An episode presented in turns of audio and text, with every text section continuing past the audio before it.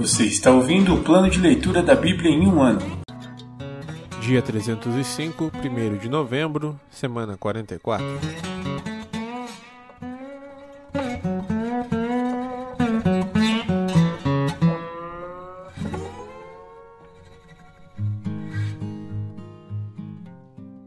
Primeira Timóteo, capítulo 3. Os líderes da igreja. Esta é uma afirmação digna de confiança. Se alguém deseja ser bispo, deseja uma tarefa honrosa. Portanto, o bispo deve ter uma vida irrepreensível. Deve ser marido de uma só mulher, ter autocontrole, viver sabiamente e ter boa reputação. Deve ser hospitaleiro e apto a ensinar. Não deve beber vinho em excesso, nem ser violento. Antes, deve ser amável, pacífico e desapegado do dinheiro. Deve liderar bem a própria família e ter filhos que o respeitem e lhe obedeçam. Pois, se um homem não é capaz de liderar a própria família, como poderá cuidar da Igreja de Deus? Não deve ser recém-convertido, pois poderia se tornar orgulhoso, e o diabo o faria cair. Além disso, os que são de fora devem falar bem dele, para que não seja desacreditado e caia na armadilha do diabo.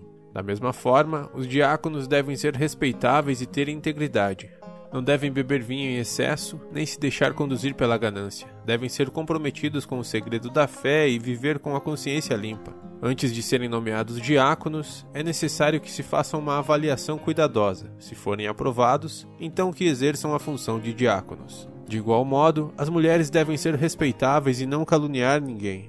Devem ter autocontrole e ser fiéis em tudo o que fazem. O diácono deve ser marido de uma só mulher e liderar bem seus filhos e sua casa. Aqueles que exercerem bem a função de diáconos serão recompensados com o respeito de outros e terão cada vez mais convicção de sua fé em Cristo Jesus. As verdades de nossa fé. Embora espere vê-lo em breve, escrevo-lhe estas coisas agora, para que, se eu demorar, você saiba como as pessoas devem se comportar na casa de Deus. Ela é a igreja do Deus vivo, coluna e alicerce da verdade. Sem dúvida, este é o grande segredo de nossa fé. Cristo foi revelado em corpo humano justificado pelo Espírito, visto por anjos, anunciado às nações, crido em todo o mundo e levado para o céu em glória.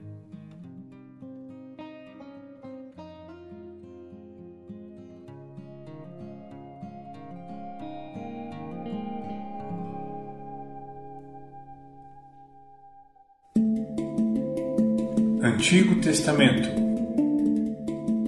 Profetas Maiores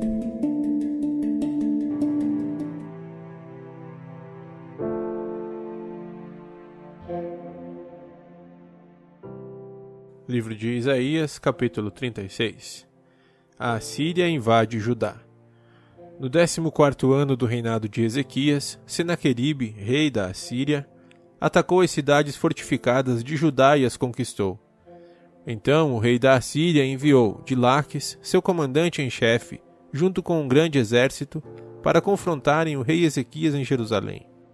Os assírios se posicionaram ao lado do aqueduto que abastece o tanque superior perto do caminho para o campo onde se lava a roupa. Estes são os oficiais que saíram ao encontro deles: Eliaquim, filho de Uquias, o administrador do palácio, Sebna, o secretário da corte, e Joá, filho de Asaf, o historiador do reino. Senaqueribe ameaça Jerusalém. O porta-voz do rei assírio mandou que transmitissem esta mensagem a Ezequias. Assim diz o grande rei da Assíria: Em que você confia que lhe dá tanta segurança? Pensa que meras palavras podem substituir experiência e força militar? Com quem você conta para se rebelar contra mim? Com o Egito? Se você se apoiar no Egito, ele será como um junco que se quebra sob seu peso e perfura sua mão. O Faraó, rei do Egito, não é digno de nenhuma confiança. Talvez vocês digam: confiamos no Senhor, nosso Deus. Mas não foi a ele que Ezequias insultou? Ezequias não destruiu os santuários e altares dele e obrigou todos em Judá e Jerusalém a adorarem somente no altar em Jerusalém? Vou lhes dizer uma coisa: façam um acordo com meu senhor, o rei da Assíria. Eu lhes darei dois mil cavalos se forem capazes de encontrar homens em número suficiente para montá-los. Com seu exército minúsculo, como podem pensar em desafiar até o contingente mais fraco do exército de meu senhor, mesmo com a ajuda dos carros e dos cavaleiros do Egito? Além disso, imaginam que invadimos sua terra sem a direção do Senhor? Foi o próprio Senhor que nos disse: ataquem essa terra e destruam-na. Então Eliaquim, Sebna e Joá disseram ao porta-voz: Por favor, fale conosco em aramaico, pois entendemos bem essa língua. Não fale em hebraico, pois o povo sobre o muro ouvirá. O porta-voz, no entanto, respondeu: Vocês pensam que meu senhor enviou essa mensagem apenas para vocês e para seu senhor? Ele quer que todo o povo a ouça pois quando cercarmos esta cidade, eles sofrerão junto com vocês. Ficarão tão famintos e sedentos que comerão as próprias fezes e beberão a própria urina. Então o porta-voz se levantou e gritou em hebraico: Ouçam esta mensagem do grande rei da Assíria. Assim diz o rei: Não deixem que Ezequias os engane. Ele jamais será capaz de livrá-los. Não deixem que ele os convença a confiar no Senhor, dizendo: Certamente o Senhor nos livrará. Esta cidade jamais cairá nas mãos do rei da Assíria. Não deem ouvidos a Ezequias. Estas são as condições que o rei da Assíria oferece. Façam as pazes comigo, abram as portas e saiam. Então, cada um de vocês continuará a comer de sua própria videira e de sua própria figueira e a beber de seu próprio poço. Depois providenciarei que sejam levados a outra terra como esta, uma terra com cereais e vinho novo, com pão e vinhedos. Não deixem Ezequias enganá-los, dizendo: O Senhor nos livrará. Acaso os deuses de alguma outra nação livraram seu povo do rei da Assíria? O que aconteceu aos deuses de Ramate e de Arpade? E quanto aos deuses de Sefarvaim? Acaso algum deus livrou Samaria de meu poder? Qual dos deuses de qualquer nação foi capaz de livrar seu povo de meu poder? O que os faz pensar que o Senhor pode livrar Jerusalém de minhas mãos? Mas o povo permaneceu em silêncio e não disse uma palavra sequer, pois Ezequias havia ordenado: não lhe respondam. Livro de Isaías, capítulo 37 Ezequias busca a ajuda do Senhor. Quando o rei Ezequias ouviu esse relato, rasgou as roupas, vestiu-se com panos de saco e entrou no templo do Senhor.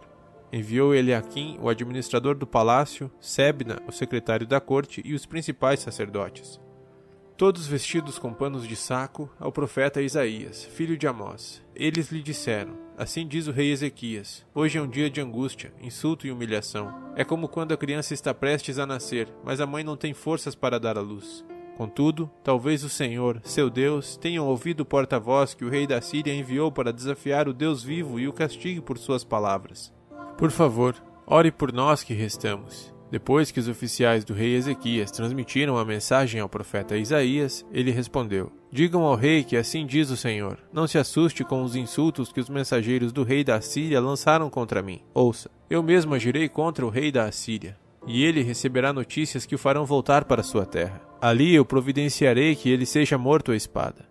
Enquanto isso, o porta-voz partiu de Jerusalém e foi consultar o rei da Assíria, pois tinha sido informado de que o rei havia deixado Laques e estava atacando Libna.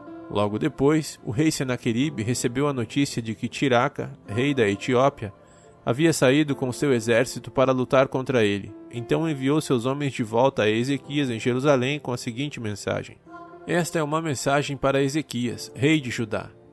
Não deixe que seu Deus, em quem você confia, o engane com promessas de que Jerusalém não será conquistada pelo rei da Assíria. Você sabe muito bem o que os reis da Assíria fizeram por onde passaram. Destruíram completamente todos que atravessaram seu caminho. Quem é você para escapar? Acaso os deuses de outras nações, como Gozã, Arã, Rezef e o povo de Éden, que estavam em Telassar, as livraram? Meus antecessores destruíram todos eles. O que aconteceu ao rei de Ramate e ao rei de Arpade? O que aconteceu aos reis de Sefarvaim, de Rena e de Iva? Depois que Ezequias recebeu a carta dos mensageiros e a leu, subiu ao templo do Senhor e a estendeu diante do Senhor.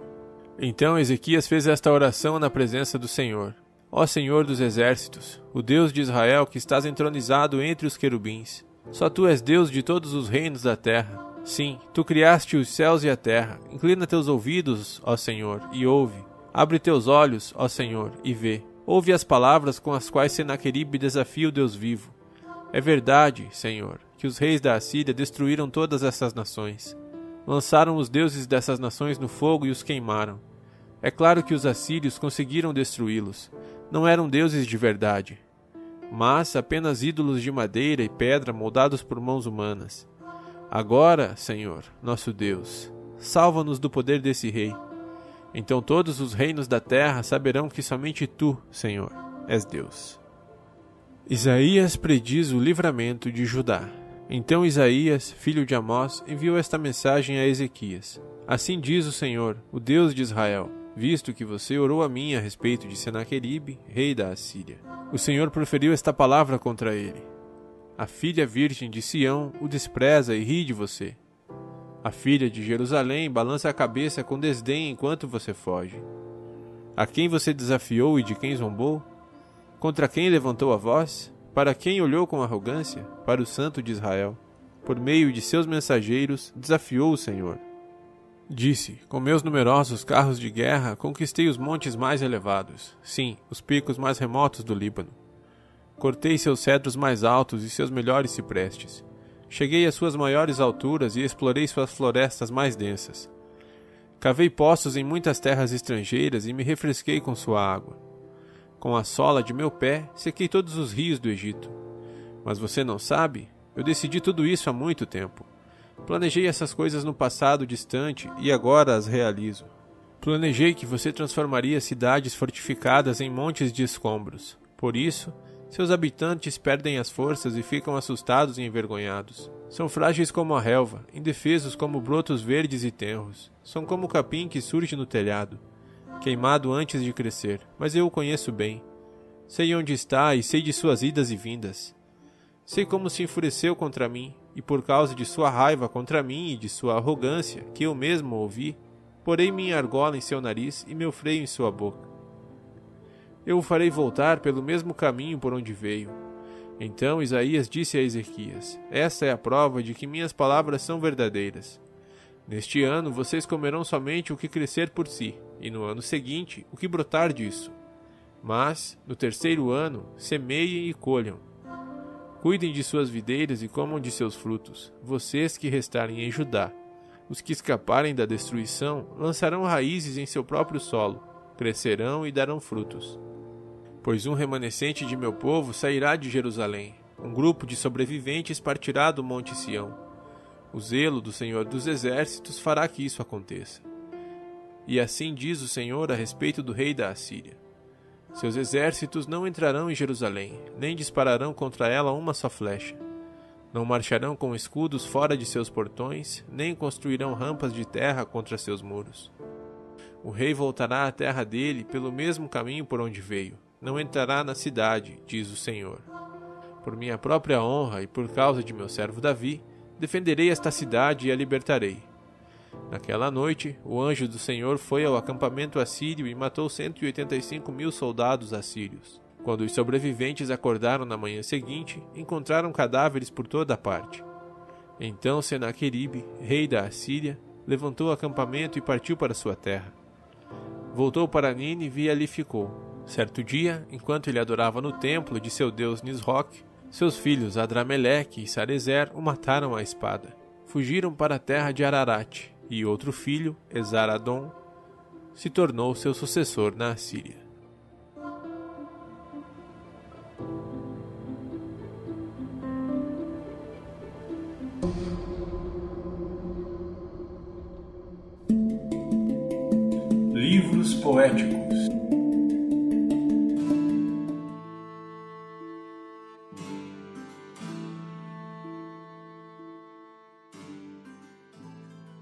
Salmos, capítulo 119, versículos do 65 ao 96. Men, como eu amo a tua lei, penso nela o dia todo. Teus mandamentos me fazem mais sábio que meus inimigos, pois sempre me guiam. Sim, tenho mais prudência que meus mestres, pois vivo a meditar em teus preceitos. Tenho mais entendimento que os anciãos, pois obedeço às tuas ordens. Recuso-me a andar em todo caminho mau, a fim de obedecer a tua palavra. Não me afastei de teus estatutos, pois tu me ensinaste bem. Como são doces as tuas palavras, são mais doces que o mel. Tuas ordens me dão discernimento, por isso odeio todo caminho falso. Num. Tua palavra é lâmpada para meus pés e luz para meu caminho. Prometi uma vez e volto a prometer. Obedecerei a teus justos estatutos. Sofri muito, ó Senhor, restaura minha vida, como prometeste. Senhor, Aceita minha oferta de louvor e ensina-me teus estatutos. Minha vida está sempre por um fio, mas não me esquecerei de tua lei. Os perversos me preparam armadilhas, mas não me desviarei de tuas ordens.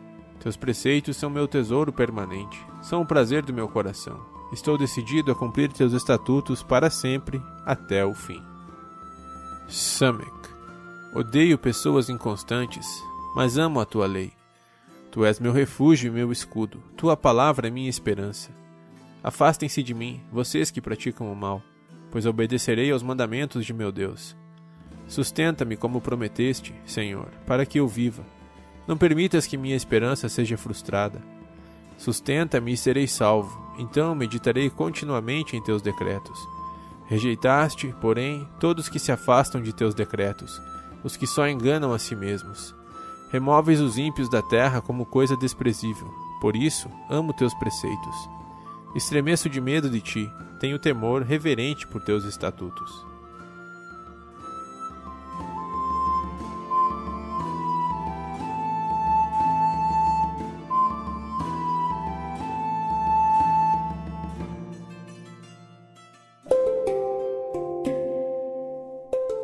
Versículo da semana.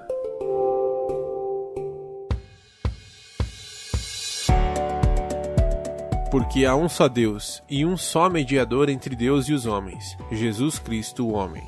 1 Timóteo 2, 5. Porque há um só Deus e um só mediador entre Deus e os homens, Jesus Cristo, homem. 1 Timóteo 2, 5 porque há um só Deus e um só mediador entre Deus e os homens, Jesus Cristo, homem. 1 Timóteo 2, 5